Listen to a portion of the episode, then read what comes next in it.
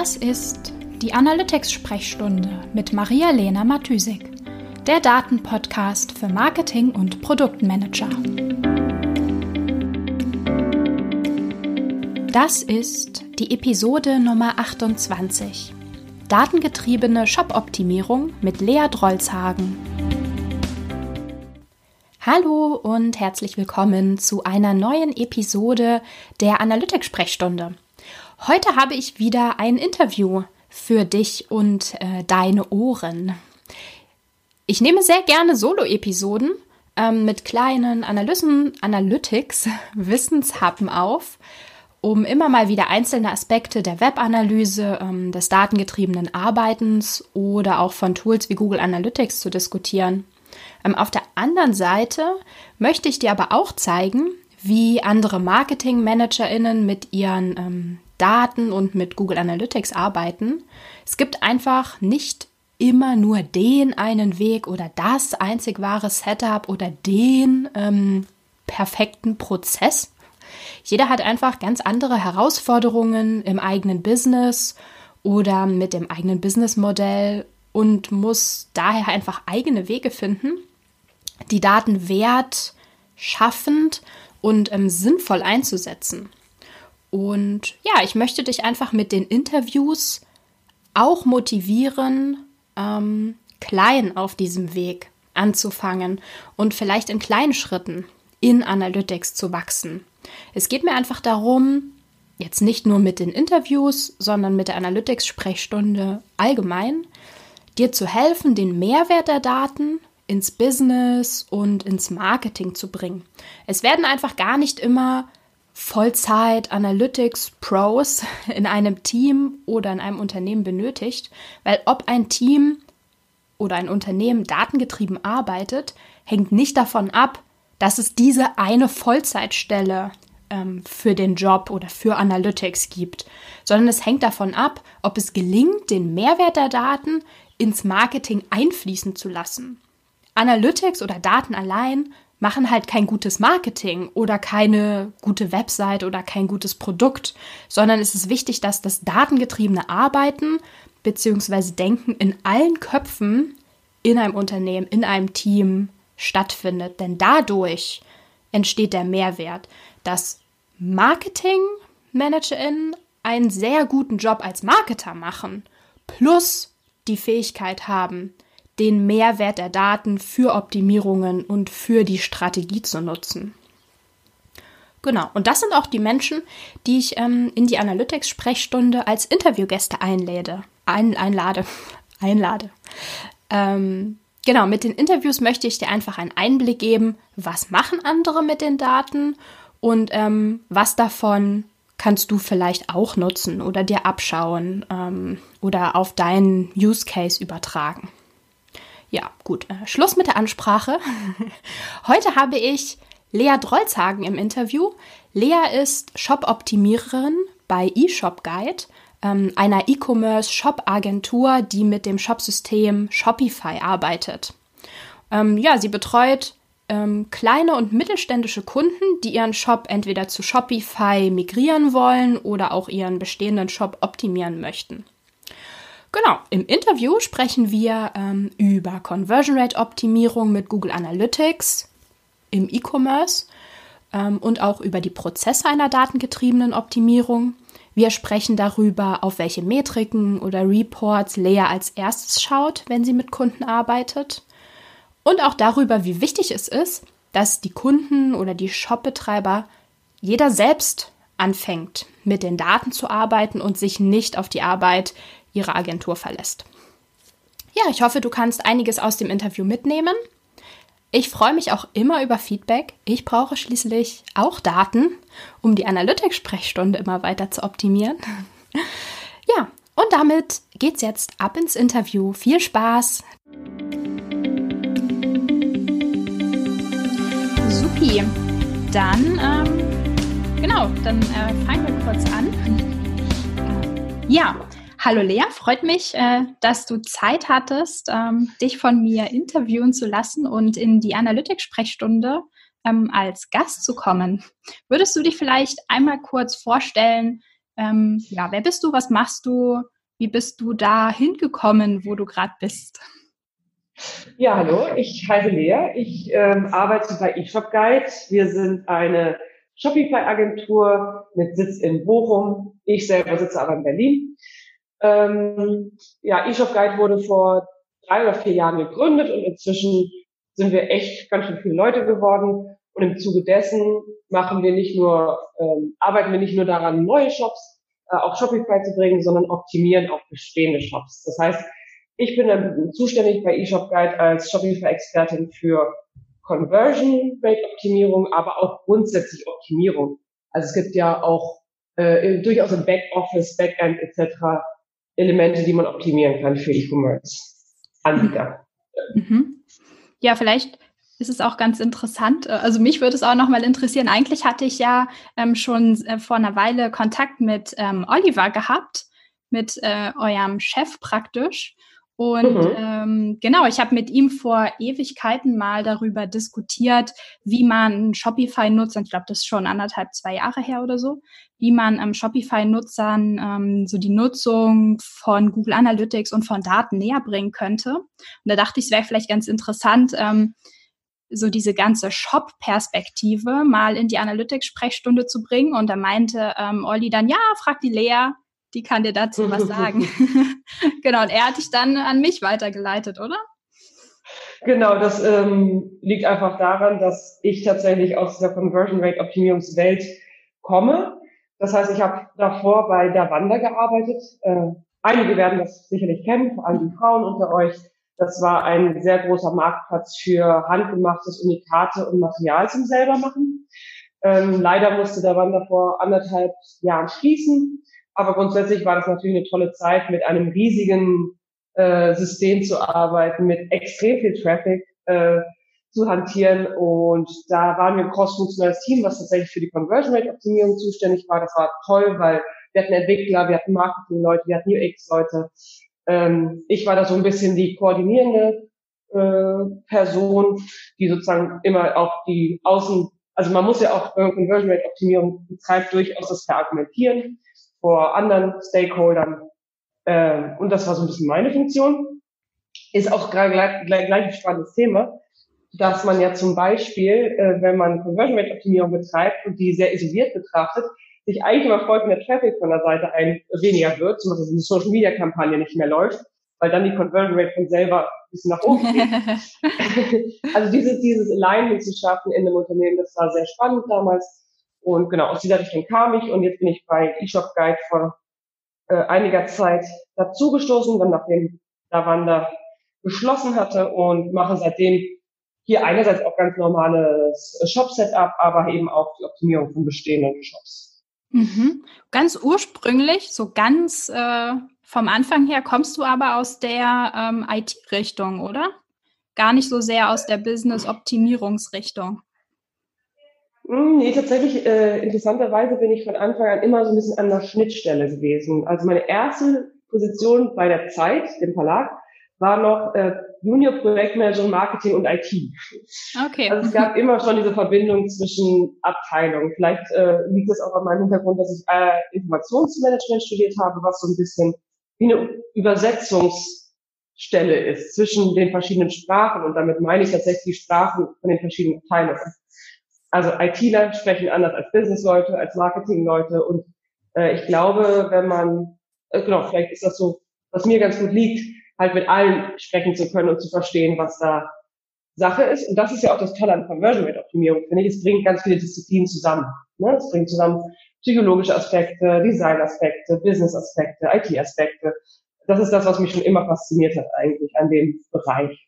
Mhm. Ja, kann ich voll verstehen. Geht mir eigentlich genauso. Die Schnittstelle ist einfach super spannend und ähm, genau. Das heißt, du ähm, genau, du bist jetzt auch die Schnittstelle im, also klar für, ähm, für die On-Site-Optimierung, aber natürlich auch Schnittstelle zu den Kunden dann. Mhm, genau. Ähm, ja, du hast ja eigentlich darauf auch ein bisschen abgezielt, wie das jetzt im Shopify-Kontext ganz konkret läuft. Grundsätzlich ist das ja so, dass Shopify eine super einfache Art und Weise hat, wie man Google Analytics einbinden kann. Das geht wirklich einfach nur darüber, den Code äh, in ein bestimmtes Feld im Shopify Backend zu kopieren und schwuppsdiwupps ist man tatsächlich ähm, mit, Shopify, äh, mit Google Analytics verbunden. Ähm, das läuft auch einwandfrei. Ähm, allerdings gibt es da ein, zwei Typen. Und das ist immer das Erste, was ich eigentlich mir angucke, wenn ein neuer Kunde kommt. Hat der das Final richtig eingerichtet? Ähm, viele Kunden kopieren sich diesen Code da rein oder lassen den von irgendeinem da reinkopieren. In Realität, ich weiß nicht, wie es dir geht, viele nutzen diese Daten ewig gar nicht, gucken da nicht rein. Also ja. bin manchmal ja. überrascht, wie viele Daten wahrscheinlich Google Analytics hat, die nie einmal irgendwie von irgendjemandem in einem, in einem Unternehmen oder äh, kleinen äh, inhabergetriebenen Geschäft wahrscheinlich jemals angeguckt werden. Ja, auf jeden Fall. Äh, weil dann denke ich manchmal, wäre wär Ihnen vielleicht früher aufgefallen, dass zum Beispiel ein, zwei Sachen doch nicht ganz richtig eingerichtet sind. Ähm, ganz konkret bei Shopify ist es einfach so, dass man nochmal im Backend sagen muss, man möchte Enhanced E-Commerce auch wirklich aktivieren. Und dann muss man gleichzeitig aber auch in Google Analytics die E-Commerce-Funktion einstellen unter im Admin-Bereich, unter E-Commerce-Settings. Nur dann wird, das, wird das Goal sozusagen ähm, auf E-Commerce Conversion Rate umgestellt und man hat auch an den ersten Blick so die wichtigsten KPIs zusammen. Ähm, ganz toll ist auch, dass wenn man das richtig einrichtet, dass man im Shopping Behavior äh, Report wirklich sehen kann, wie der Funnel benutzt wird.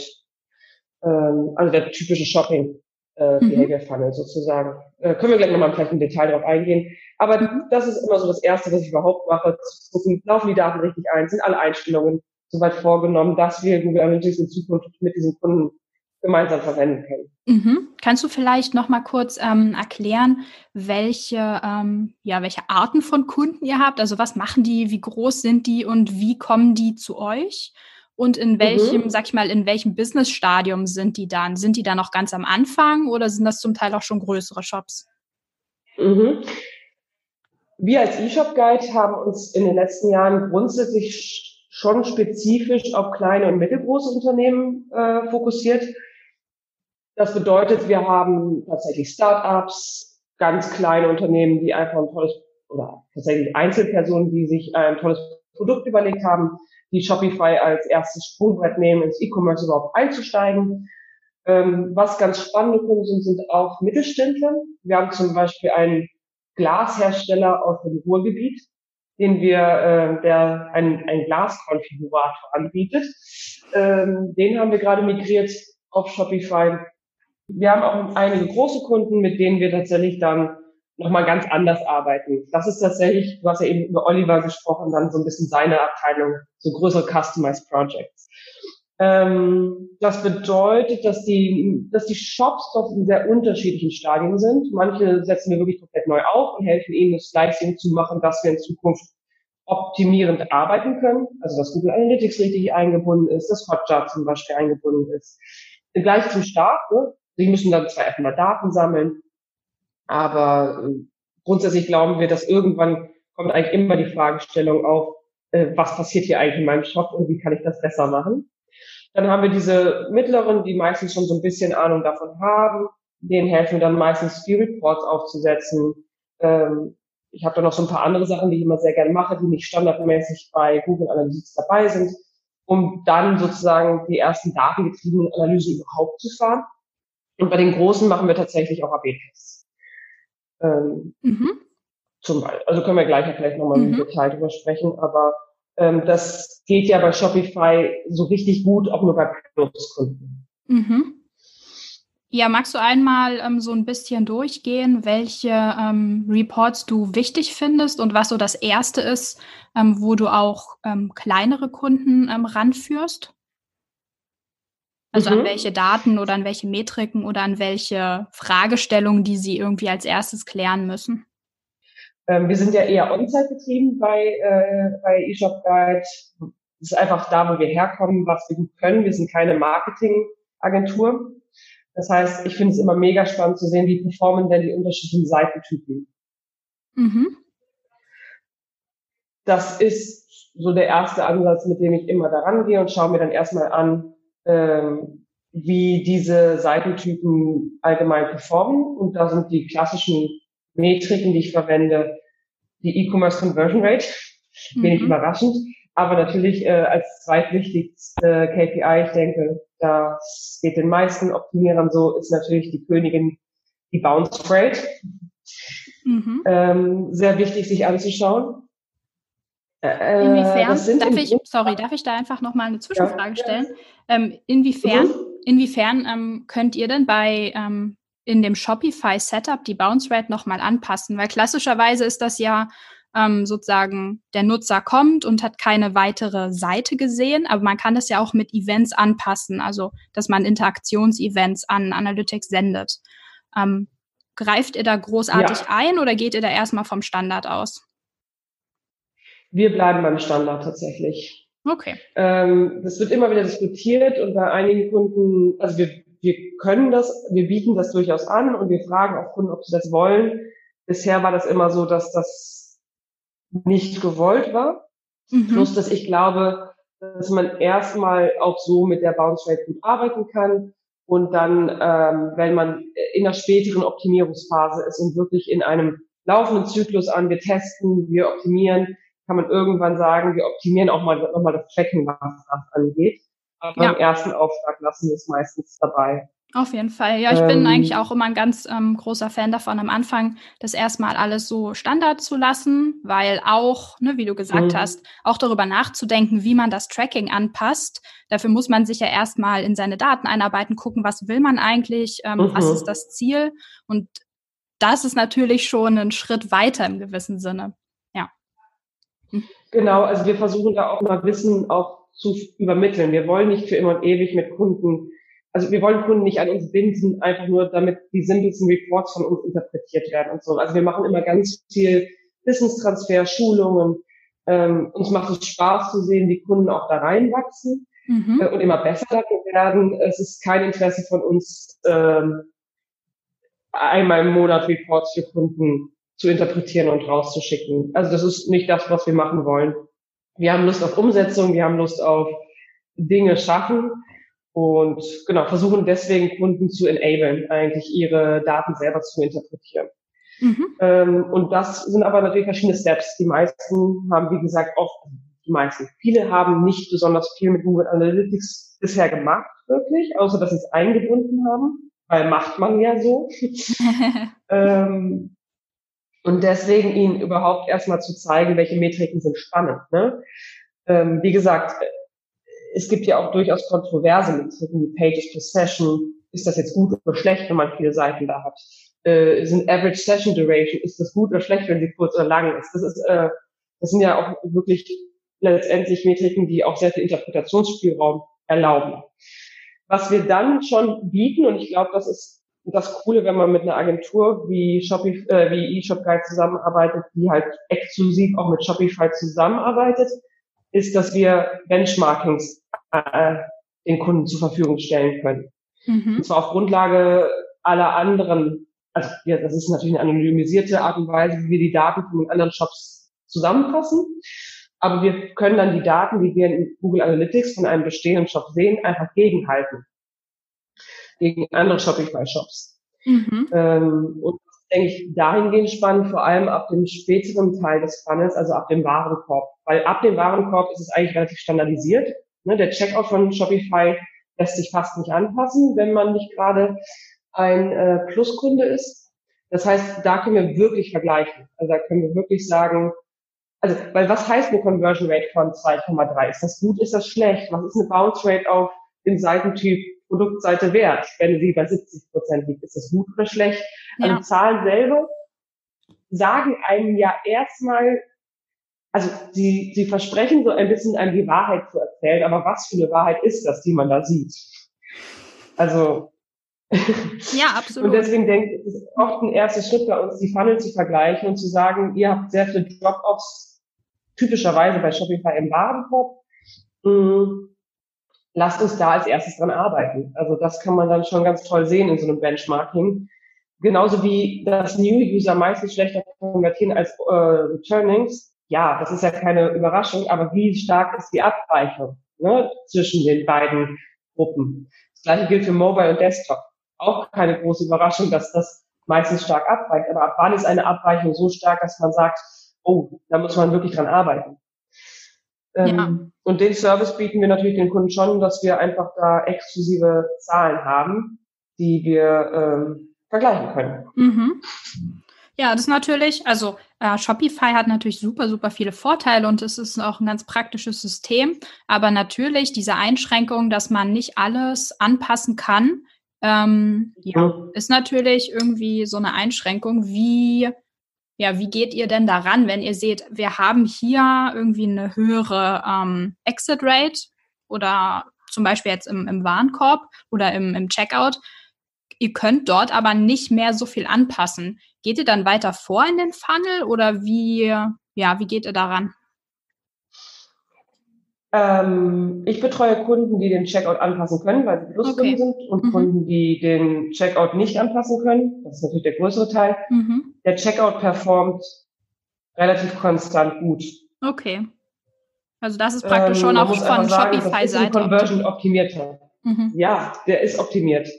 Der ist ähm, in ein, zwei Sachen für den deutschen Markt vielleicht nicht ideal. Dieses Packstationen-Thema ist immer wieder da und dass man äh, im, also wir, man kann schon zum Beispiel, was man Tolles machen kann, was schon bei vielen Kunden hilft, ist, die Formularfelder kann man durchaus anders benennen als im Standard. So, ganz blödes Beispiel. Ein Formularfeld im Shopify Checkout unter Versand ist Adresse. Ja, in, in Deutschland brauchen, also wir schreiben dann immer Straße und Hausnummer rein, damit man wirklich weiß, das ist das Feld für Straße und Hausnummer, weil sowas natürlich schon verwirrend ist, weil dann kommt noch eine Adresszusatzzeile 2, weiß kein Mensch warum.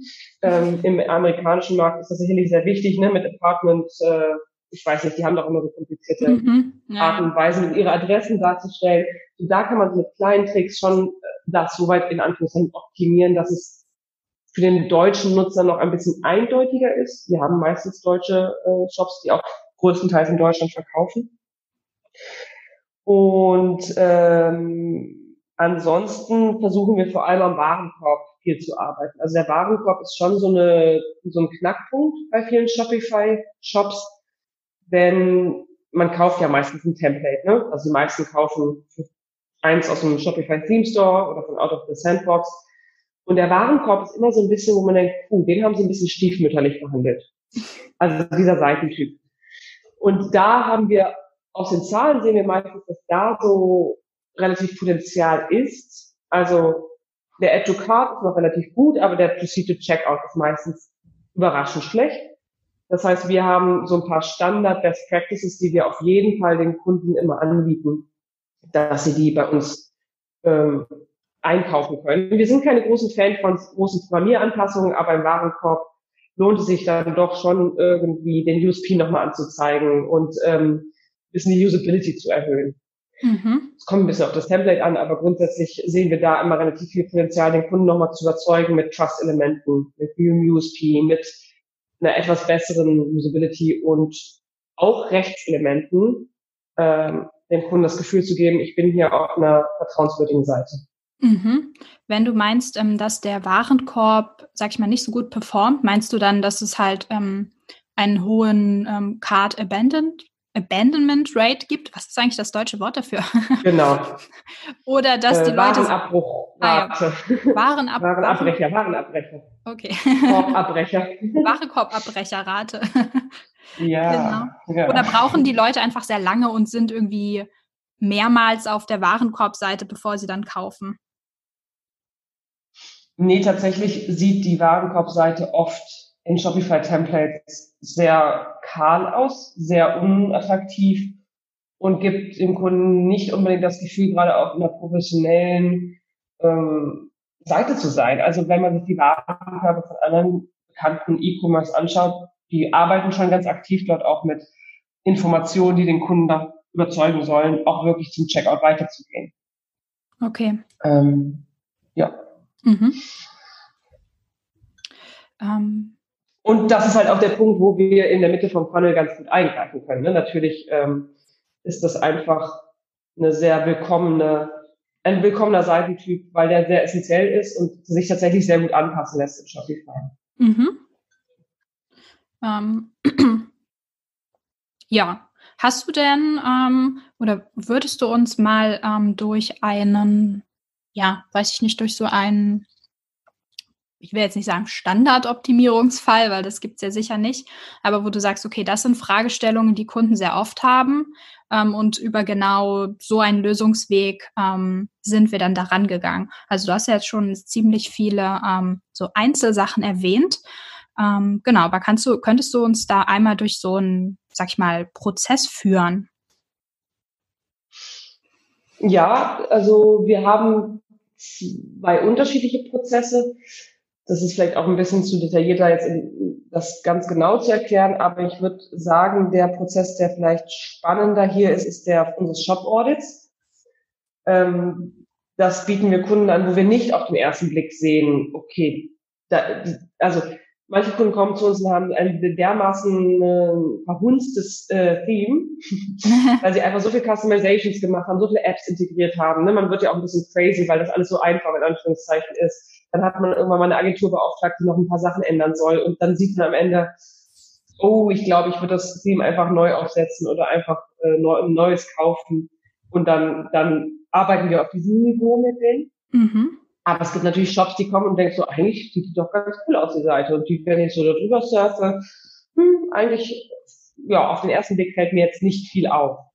Mit denen machen wir dann einen Shop-Audit. Das heißt, wir gehen wirklich nochmal das Backend durch, die Rechtselemente durch und das Frontend durch mit Best Practices und überprüfen erstmal gegen sozusagen, wie würden wir einen Shop einrichten, wie ist dieser Shop eingerichtet. Ich möchte da wirklich nochmal betonen, dass wir ein großer Fan sind von korrekten Rechtselementen. Wir glauben nicht, dass Rechtselemente den Kunden abschrecken. Ähm, also wirklich, wenn der Versand irgendwo kommuniziert sein soll, wenn der Versand kommuniziert wird, sollte er überall gleichmäßig kommuniziert werden. Gerade bei den Shops, die schon was länger bestehen, die haben ihre Versandzeiten ein paar Mal geändert, dann steht oben in der Global Announcement eine andere Zahl als auf der Produktseite, als im Warenkorb. Solche Sachen. Also das hört sich erstmal simpel an. Aber wir halten erstmal grundsätzlich viel davon, dass ein Kunde überhaupt den Shop als vertrauenswürdig wahrnimmt. Und dazu gehören Rechtselemente, dazu gehört ein vernünftiges Impressum, dazu gehört auch eigentlich, glauben wir, dran, dass der Footer vernünftig aufgebaut ist. Der Footer ist extrem oft, also sieht man in Heatmaps, wird er extrem oft angesteuert. Und da haben wir, wenn es ein deutscher Shop ist, auch gerne die deutsche Adresse. Gerade bei kleineren Shops ist es nämlich so, dass Kunden vielleicht auf den ersten Blick denken, hm, ist das ein Shop, der vielleicht aus China verschickt? Ne, das ist ja so eine mhm. typische Fragestellung, die ähm, durchaus auftreten können bei Shopify-Shops, weil einfach die Masse an Shops, die da draußen ist von Shopify oder von diesen kleinen Händlern, ähm, natürlich auch ein paar schwarze Schafe hat. Und wir halten zum Beispiel eine, sagen dem Kunden, du hast eine Adresse in Deutschland du sitzt in Deutschland, schreib dir unten den Futter rein. Schreib auch, wenn es sein muss, deine Telefonnummer da rein, von deinem Kundenservice oder von dir selber. Es gibt dem Kunden einfach das Gefühl, auf einer Seite zu sein, wo ein echter Mensch hintersteckt und jemand, der vertrauenswürdig ist. Und das ist erstmal so simpel es klingt. Ähm, das ist so die, das ist unser Sanity-Check. Erstmal zu gucken, ist das überhaupt alles korrekt eingestellt? Sind die Versandarten so eingestellt, dass sie Sinn ergeben? Ähm, da gibt es so ganz viele Aspekte. Ähm, das waren jetzt ein paar davon, aber das sind die, die wir auf jeden Fall immer durchleuchten. Dann im zweiten, ja? Sorry, ich dass ich dich unterbreche. Macht ihr eigentlich auch, ähm, äh, sag ich mal, so User-Befragungen, so Testkäufe, wo ihr denen dann über die Schulter guckt, um zu schauen, wie geht diese Zielgruppe mit genau diesem Shop um? Oder ist das dann eher was für. Nicht in unseren Standardprozessen. Okay. Genau, das ist, wenn wir große User haben, die äh, Kunden haben, die das machen wollen, können wir das auch machen. Ich rede jetzt gar gerade eher so diesen Standardprozess von so kleinen bis mittelgroßen Kunden, mhm. die auch erstmal überhaupt anfangen wollen mit Optimierung. Mhm. Und nach dem Sanity-Check ähm, haben wir normalerweise ganz am Anfang schon Hotjar installiert und Google Analytics korrekt eingebunden. Und dann haben wir nach diesem sozusagen den Sanity-Check und den Hausaufgaben, die daraus aus, äh, abfallen, haben wir so ein paar Wochen schon ins Land gehen lassen, haben dann auch meistens genug Daten, um uns tatsächlich auch die Heatmaps anzuschauen und die Reports in Google Analytics. Und die werden dann im Detail durchgearbeitet und am Ende im sogenannten Pie-Chart zusammengefasst. Hast du das schon mal gehört? Das Pie-Framework? Nee, sag's gern nochmal. Also warte mal, ähm, ich glaube, es hat mhm. mit der Priorisierung der Tasks zu tun. Genau, genau. okay. Aber erklär es ähm, gerne Das ist nämlich total wichtig. Das ist total wichtig, weil die Kunden kommen natürlich meistens nicht mit dem Gedanken zu uns, wir wollen eine riesen Optimierungswelle starten, sondern die glauben, und manchmal wissen sie es auch tatsächlich, wir wissen, was wir jetzt machen müssen. Und dann gibt es immer ganz viele Ideen. Und wir versuchen durch dieses analytische Vorgehen tatsächlich, also natürlich auch die Wünsche der Kunden nehmen wir natürlich auch mit rein, aber wir priorisieren dann tatsächlich diese Optimierungsvorschläge, die wir erarbeitet haben, nach diesem Pi-Framework. Das ist Potenzial, Impact und Ease. Also Ease ist die Einfachheit der Umsetzung. Äh, Impact ist tatsächlich, wie viele Leute sehen diese Änderung überhaupt, wenn wir eine Änderung machen. Ähm, als Beispiel wäre jetzt zum Beispiel, wenn ein Kunde sagt, wir wollen die About Us-Seite unten noch schöner machen. Dann sage ich immer, mag sein, dass das für den einzelnen Nutzer, der auf diese Seite kommt, die Konvertierung leichter macht, aber wie viele Leute sehen denn deine Us-Seite? Also das ist der Impact, der natürlich bei Produktseiten und Startseite deutlich höher ist als bei so kleineren Seitentypen. Und das Potenzial ist tatsächlich, was glauben wir, was diese, diese Optimierung wirklich an Potenzial hat, die Conversion Rate zu steigern. Ähm, das ist am Ende ein Bauchgefühl, eine Annäherung und äh, Best Practice und Erfahrung. Aber es ist halt ein Weg, relativ schnell Struktur in eine Riesenliste an Optimierungsvorschlägen zu bringen. Das multipliziert man dann miteinander und sortiert es einfach nach, nach sozusagen Scores nach den Punkte, nach den Punkten, die die Aufgabe bekommen. Und dann haben wir wirklich viele Kunden, mit denen wir die dann Schritt für Schritt durcharbeiten, von oben nach unten. Das können Coding-Anpassungen sein, das können neue Apps sein, das können neue Produktbilder sein, mit denen wir im Grunde nichts zu tun haben, aber wir sagen, das ist das Wichtigste, um die Conversion Rate zu steigern. Ähm, es kann sein, dass wir sagen, du musst neue Versandarten anbieten. Äh, es kann aber auch sein, dass wir sagen, wir müssen die Produktseite komplett neu machen. Das ist äh, das kommt dann ganz auf den Fall, den einzelnen Fall an. Aber so würde ich sagen, kommt man eigentlich am besten in so einen kontinuierlichen Optimierungsprozess. Mhm. Das heißt, ihr basiert natürlich diesen ganzen Prozess und ähm, am Ende auch das Ergebnis natürlich auf so einer Mischung aus ähm, Best Practice, mhm. Erfahrung plus Daten. Genau, und gerade beim Impact sind natürlich die Daten extrem wichtig. Also das ist tatsächlich erstmal mein Haupt, Instrument bei diesen Standardoptimierungen, dass ich sage, wir müssen, also das ist auch gut für den Kunden zu sehen, wo ist denn mein Impact am größten, wenn ich welche Seite optimiere. Ne? Also wir wissen das ja alle selber, die meisten Leute sehen eine Seite. Mhm. Und natürlich ist der Impact da am höchsten, wo auch dein meister Traffic drauf geht. Deswegen dieses Custom Channel Grouping, damit mhm. ich dem Kunden auch zeigen kann, wir, das ist eine spannende Anekdote. Wir hatten einen Kunden, da war ihm gar nicht klar, dass die meisten Leute über seinen Blog Mhm. Und auf seinem Blog sind aber keine Produkte zu sehen gewesen. Weil im Shopify Standard hast du auf Blogseiten kein Produktwidget. Und dann haben wir ihm das eingebaut. Also da, so ist so ein optimaler Flow. Ne? Wir analysieren die Sachen, wir sehen, aha, ist ein Seitentyp, der sonst eigentlich gar nicht so wichtig ist. Die meisten unserer Kunden ist bei den Kunden sehr wichtig. Wir gucken uns die Seiten an und denken, ja gut, wie soll ein Kunde hier kaufen? Er sieht ja nur einen Content-Piece, ähm, wo vielleicht über die Produkte gesprochen wird, aber er er kommt ja aus einem ganz anderen Mindset. Und wenn er keine Produkte sieht, dann weiß er vielleicht gar nicht, dass es hier Produkte gibt. Wirklich. Mhm. Mhm. Ähm, genau, also wir versuchen da eine Mischung hinzukriegen zwischen Best Practice und Daten und Analyse, analytischem äh, Betrachten von Dingen. Gerade die Heatmaps sind da super spannend. Mhm. Ja, ich muss tatsächlich sagen, ich finde auch ähm, Daten gerade jetzt ähm, in dem Kontext, den du beschrieben hast, eine super, super Ausgangslage, um Ideen zu sammeln, wo es möglicherweise haken könnte. Ähm, mhm. Sozusagen noch vor dieser ähm, Pi-Priorisierung. Ähm, mhm, genau. Und sonst zu gucken, okay, wo sehen die Daten vielleicht auffällig aus? Ähm, wo, ja, wo sind sie besonders hoch, besonders niedrig? Ähm, einfach einen Eindruck zu bekommen, was macht der Nutzer auf der Seite und an welcher Stelle weicht das Nutzerverhalten vielleicht von dem ab, was wir erwarten würden oder was wir uns wünschen würden, um dann zu sagen, okay, das ist eine Seite, die wir uns jetzt nochmal näher anschauen, zum Beispiel auch mit, sag ich mal, Best Practices ähm, und, und zu gucken, okay, was, genau, was, was genau. kann man hier machen. Genau, also ich glaube, dass wir da auch zu einem spannenden Punkt kommen, ähm, wo wir einfach mit unserem On-Site-Blick natürlich auch gucken müssen, äh, da wird es ein bisschen tricky. Wir, äh, wir sind halt keine Marketingagentur und natürlich kann man auch sagen, man kann ja einfach den ersten Schritt vom, also den ganz ganz aktuell Anfang vom Funnel in den Blick nehmen. Ne? Wie sind die Marketingkampagnen? Wie werden die Nutzer dort angesprochen? Wie sind dort die Images? Äh, wie, wie ist die Copy? Wie sind die Copies da? Ähm, und das machen wir in dem Sinne nicht, aber natürlich versuchen wir immer, zumindest den Kanal dem Kunden auch noch zu, zu erklären. Also du kommst natürlich viel von Social Media. Äh, also wir versuchen das schon mit reinzunehmen in diesen ganzen Optimierungsgedanken. Ähm, das ist aber einfach nochmal eine andere Sichtweise. Ich denke, wenn man so Google AdWords optimiert, auf die Conversion Rate, ist das doch noch etwas anderes als eine On-Site-Optimierung. Und deswegen bei On-Site gibt uns, geben uns die Daten vor allem, was du gesagt hast, die, also den Impact, was, was wird überhaupt viel gesehen, wo lohnt es sich am Anfang zu optimieren. Ich rede nicht von Seiten, die schon ewig optimiert werden. Da kann man natürlich auch die Hidden Champions sich suchen. Ähm, und aber auch zu gucken, wo weichen die Daten ab, deswegen dieses Benchmarking und aber auch grundsätzlich sich anzugucken, wo sind Auffälligkeiten und das dann zu kombinieren mit Best Practices und diesem Heatmap Tool, was wir dann sehr gerne nutzen. Ne? Also wir, das ist wirklich extrem hilfreich, äh, um dann auch zu verstehen, also Heatmapping ist ja das, so ein bisschen zwischen quantitativ und qualitativ.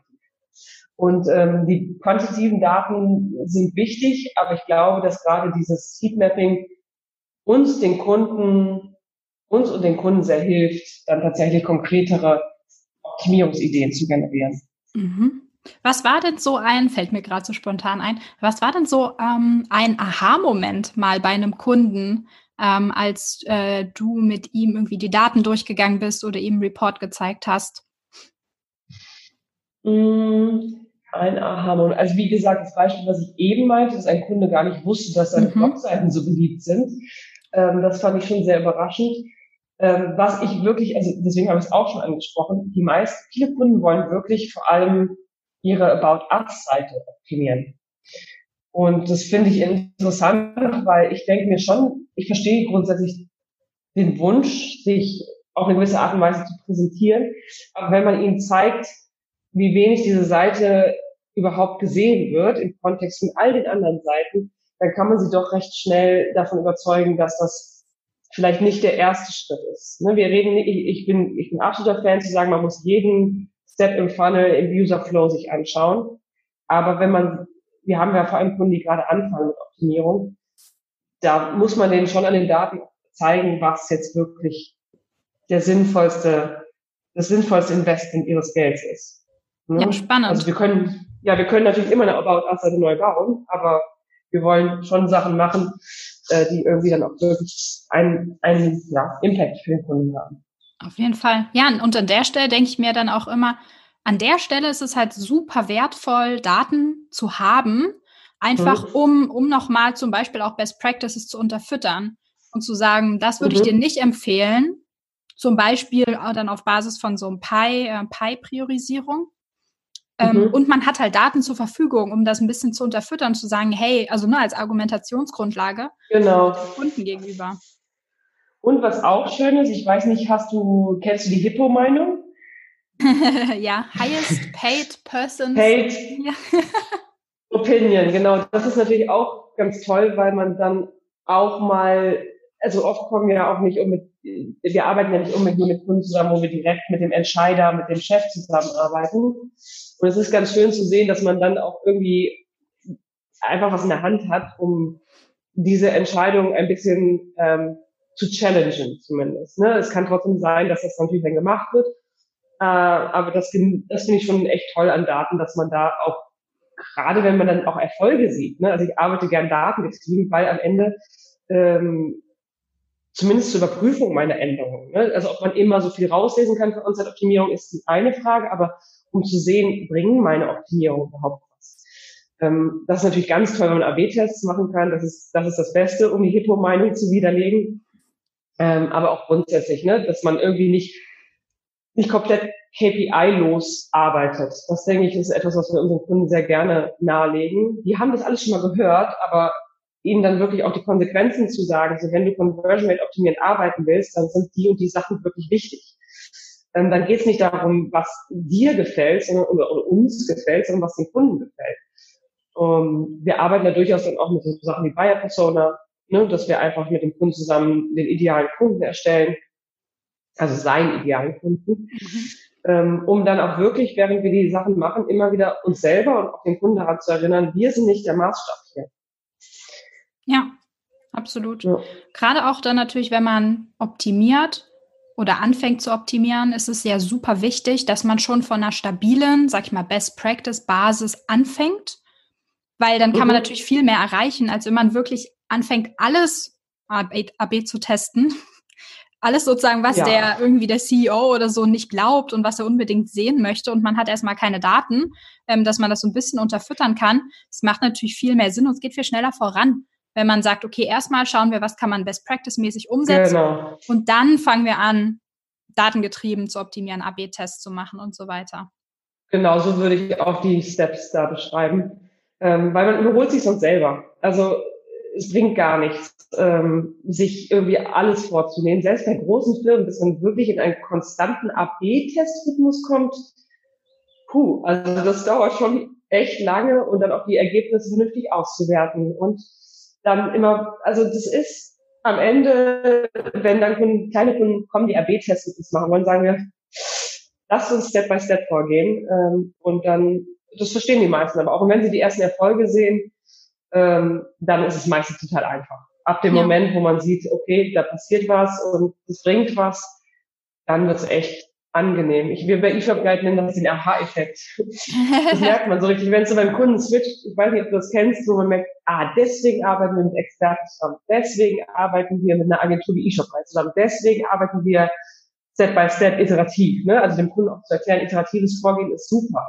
Ähm, das geht schneller, das ist agiler, das ist irgendwie am Ende wirklich normalerweise erfolgreicher. Mhm. Voll, voll. Das kann ich, kann ich so unterschreiben.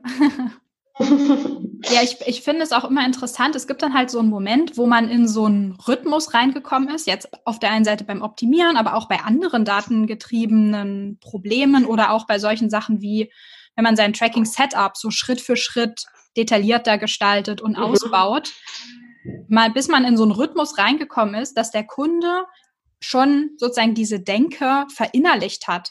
Okay, mhm. wir gucken zuerst dahin, wir warten das und das ab, wir brauchen diese und jene Daten, wir treffen keine vorherliegen Entscheidungen, all solche Sachen. Und dann in so einen Rhythmus reinzukommen, dass dann auch die richtigen Ressourcen zur richtigen Zeit zur Verfügung stehen, dass sich das Ganze verflüssigt und dass dann halt auch die Ergebnisse sichtbar werden. Das ist dann mal so ein Punkt, wo man sich denkt, yes, es läuft.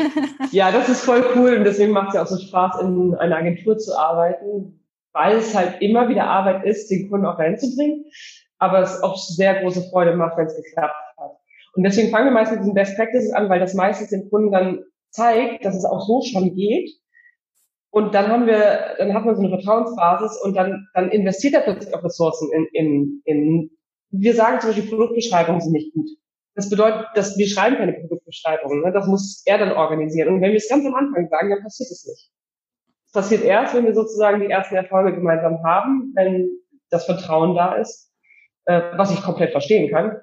Und dann wird es richtig produktiv irgendwann. Und dann macht es einfach sehr, sehr viel Spaß. Mhm.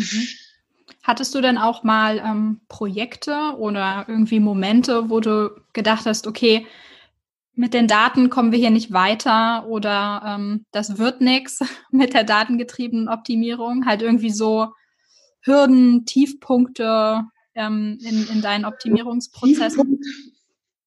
Und Tiefpunkt hatte ich tatsächlich jetzt im Januar.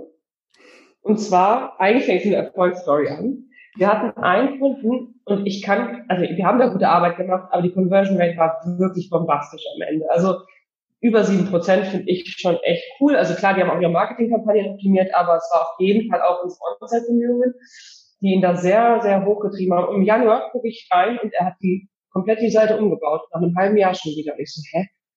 Also wir hatten keine offizielle Zusammenarbeit mehr zu dem Zeitpunkt.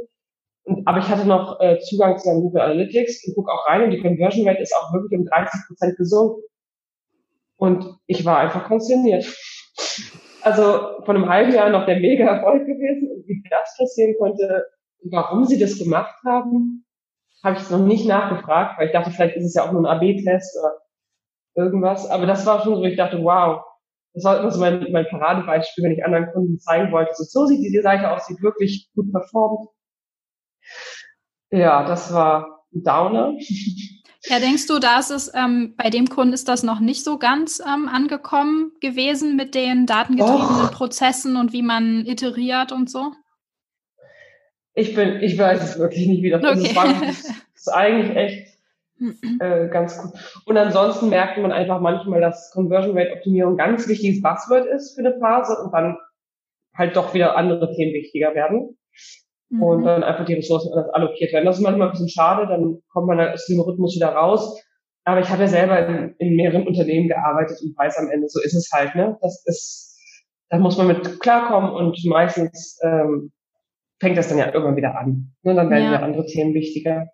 Aber das finde ich manchmal so ein bisschen schade. Aber passiert auch nicht oft. Also ist einfach, dass der Fokus sich verschiebt. Ja, ist ja auch normal. Ich meine, Prioritäten verschieben sich. Ist natürlich, wie du gesagt hast, schade, wenn man aus dem Rhythmus rauskommt, weil den dann wieder zu bekommen, kostet meistens mehr Ressourcen, als einfach drin zu bleiben. Mhm. Ähm, ja, aber das, ähm, das ist natürlich der, sag ich mal, Nachteil ähm, als Agentur. Man steckt halt nicht drin im Kunden und man kann zwar helfen, aber man kann ja ihn nicht zwingen, sozusagen. Er muss schon selber ja. wollen. Ja. Ja, genau. Ja, ja, ich, ähm, vielleicht noch eine Frage. Wenn du dich ähm, zurückerinnerst, ähm, wann du das erste Mal in Google Analytics reingeschaut hat, hast, wann war das? Wie denkst du es her? Und war das da ein Projekt? Ähm, tatsächlich habe ich 2014 das erste Mal reingeschaut und war einfach nur begeistert, weil bei der Firma davor hatten wir WebTrack eingeführt und das war mein erster Kontakt mit einem, äh, ja, einem mhm. in dieser Welt. Und ich bin dafür bis heute sehr dankbar, weil dadurch das Webtrack ein bisschen, also ein bisschen weniger usability-freundlich ist, muss man halt auch viel mehr verstehen, wie man Reports überhaupt aufbaut, welche Metriken überhaupt mit welchen, welcher Art von Tracking zusammenpassen. Ne? Also sowas wie, also tatsächlich musste ich ganz am Anfang, als ich noch sehr jung war, erstmal verstehen, was ist denn der Unterschied zwischen Session-basiert und Hit basiert. Ne? Mhm. Und das musst du bei Google Analytics nicht so richtig verstehen. Zumindest, du kannst rumklicken, das sind, also für, für den ersten Eindruck denkst du, ja, das stimmt. Denkst, du musst es nicht verstehen. Aber ja. dadurch, dass ich Webtrack vorher gemacht hatte, hatte ich das alles schon sozusagen die Grundlagen. Und ich glaube, wenn man erstmal mit Google Analytics anfängt, dann wirkt es alles so, weil so clicky bunti, nenne ich, ne? Also es ist halt so, man kann da rumklicken, es passiert was und es ergibt ja auch irgendwie Sinn, in Anführungszeichen. Und deswegen war ich im Nachhinein sehr froh, dass ich den harten Weg gegangen bin und erstmal sozusagen das auf die harte Tour gelernt habe. Ähm, und dann ja 2014 bei Davanda mit diesen auch natürlich beeindruckenden, also das ist ja auch nochmal ein Problem, ne? wenn du nicht genug Traffic hast, ist ab Optimierung, zumindest AB-Testing und so auch gar nicht so einfach und bei Davanda war das natürlich ein Traum. Ähm, aber so ein Tracking bei so einem großen, komplexen System ist natürlich dann auch manchmal schon ein bisschen verhunzt an manchen Stellen. Da muss man erstmal die Tricks und Tipps und erfahren, okay, den Report, die Metrik wird nicht richtig getrackt, weil das und das ist und da war mal das, der Ausfall, deswegen die Daten ab da können wir nicht verwenden. Und so, das ist ja eine ganze Welt. So Google Analytics ist eine Welt von einem großen Unternehmen.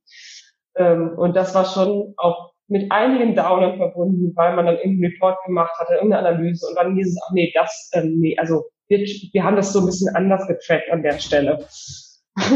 Ja. so, so Sachen kamen davor, aber ja, es war äh, schön. Ich hatte da ein paar tolle Kolleginnen, vor allem Frauen.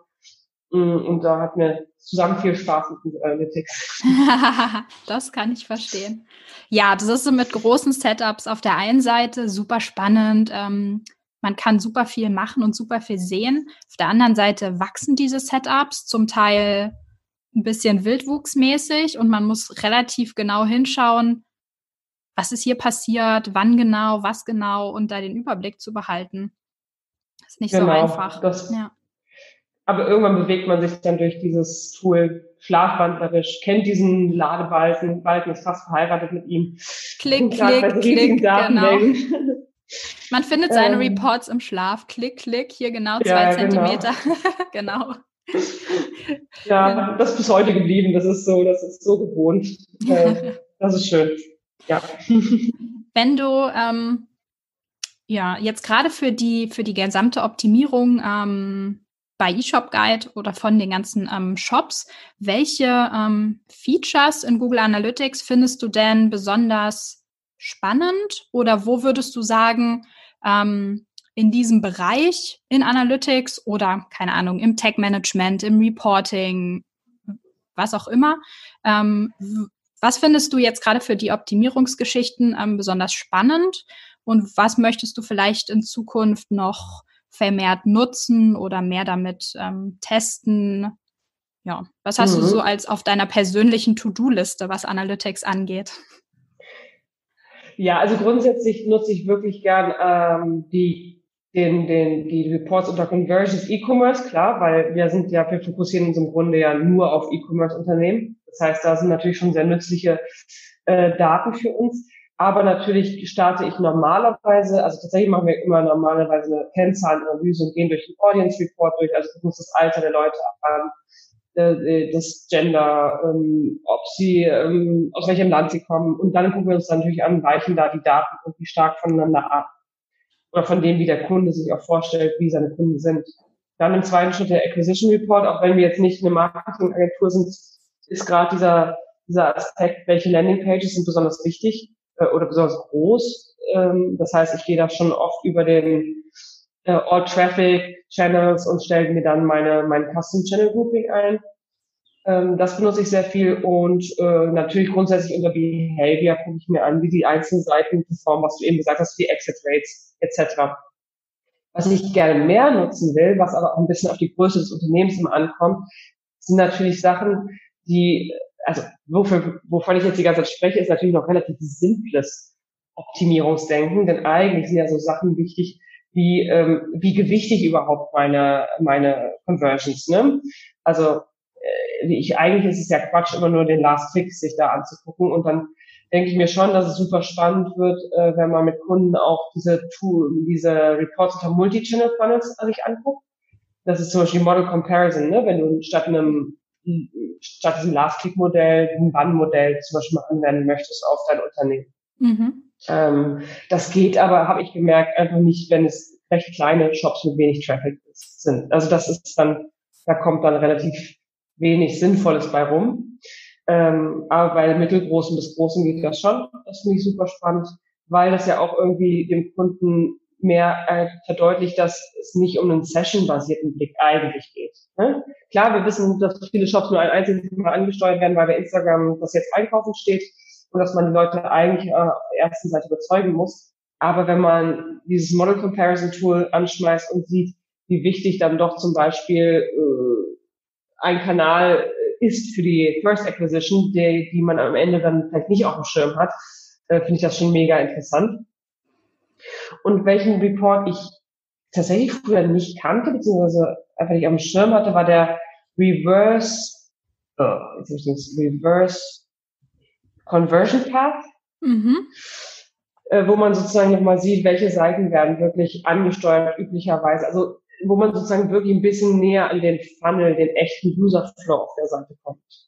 Ähm, äh, also, weißt du, welchen ich meine? Ja, ich kann's. Den finde ich eigentlich ganz cool. Ich schaue auch einfach gerade mal in Analytics rein. ja, ich suche den immer um. Reverse. Ja, Der ist unter Conversions Goals. Genau, Goals Goal Path. Genau. Goal Path, genau. Das finde ich ziemlich cool.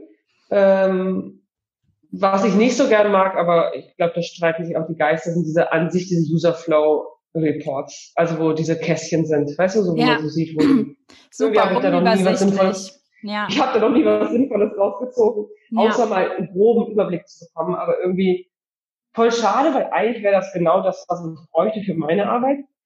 Äh, für so eine On-Site-Optimierung ist ja genau das eigentlich der Punkt, ne? dass man sehen will, wie kommen die Leute auf die Seite, was ist der, die nächste Seite, was ist die übernächste Seite. Aber irgendwie so richtig, richtig überzeugt bin ich von diesem Report nicht. Ähm, Klar. Also ich meine einfach auch diese Strukturierung, was macht der Nutzer davor? Das wird einfach so schnell so groß, dass es super schwierig ist, es darzustellen. Ja, genau. Also irgendwie. Ja. Genau. Was ich ganz interessant finde, ist, ähm, wenn man sich sozusagen seine, ähm, also wenn man auf den All Pages Report geht, gibt es praktisch oben diesen Explorer-Tab und dann die Navigation Summary. Und ähm, in der Navigation Summary kann man sozusagen anschauen, also die Seite, die man gerade sieht im Mittelpunkt und dann, was mhm. haben die Leute direkt davor und was haben sie direkt danach gemacht. Ähm, mhm. das, und das kann man dann auch noch äh, in sein, also ein Content Grouping sozusagen in das Content Grouping einordnen und dann ist es ähm, zum Teil ziemlich cool.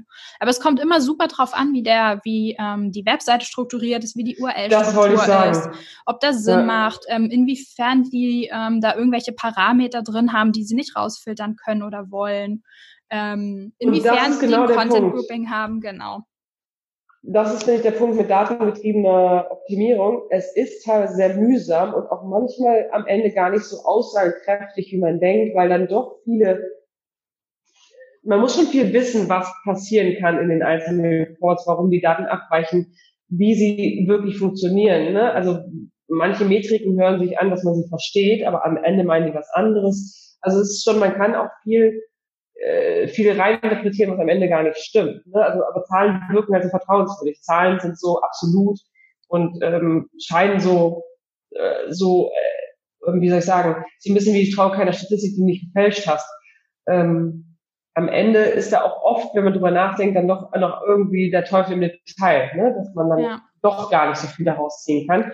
Ja. Aber genau, eigentlich für mich ist das ähm, dieses Previous Page Path Thema natürlich super spannend. Ja, es ist einfach, es ist einfach zu einfach, Daten nicht mehr zu hinterfragen. Genau, da, genau darauf wollte ich hinaus, glaube ich. Weil es auch mühsam ist, ne? weil man dann merkt im ja. Nachhinein, oh, das habe ich nicht mit bedacht. Und dann hast du halt irgendwie Arbeit reingesteckt und dann denkst du, ach, scheiße. Ja. Darüber habe ich nicht nachgedacht. Genau. Ja.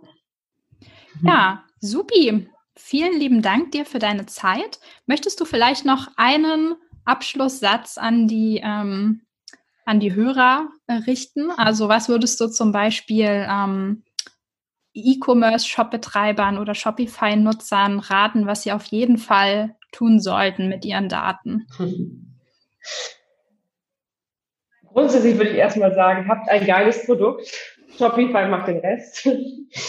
ähm, genau, das ist so äh, grundsätzlich meine Botschaft an, an Shopbesitzer. Ähm, das E-Commerce funktioniert relativ ähnlich überall.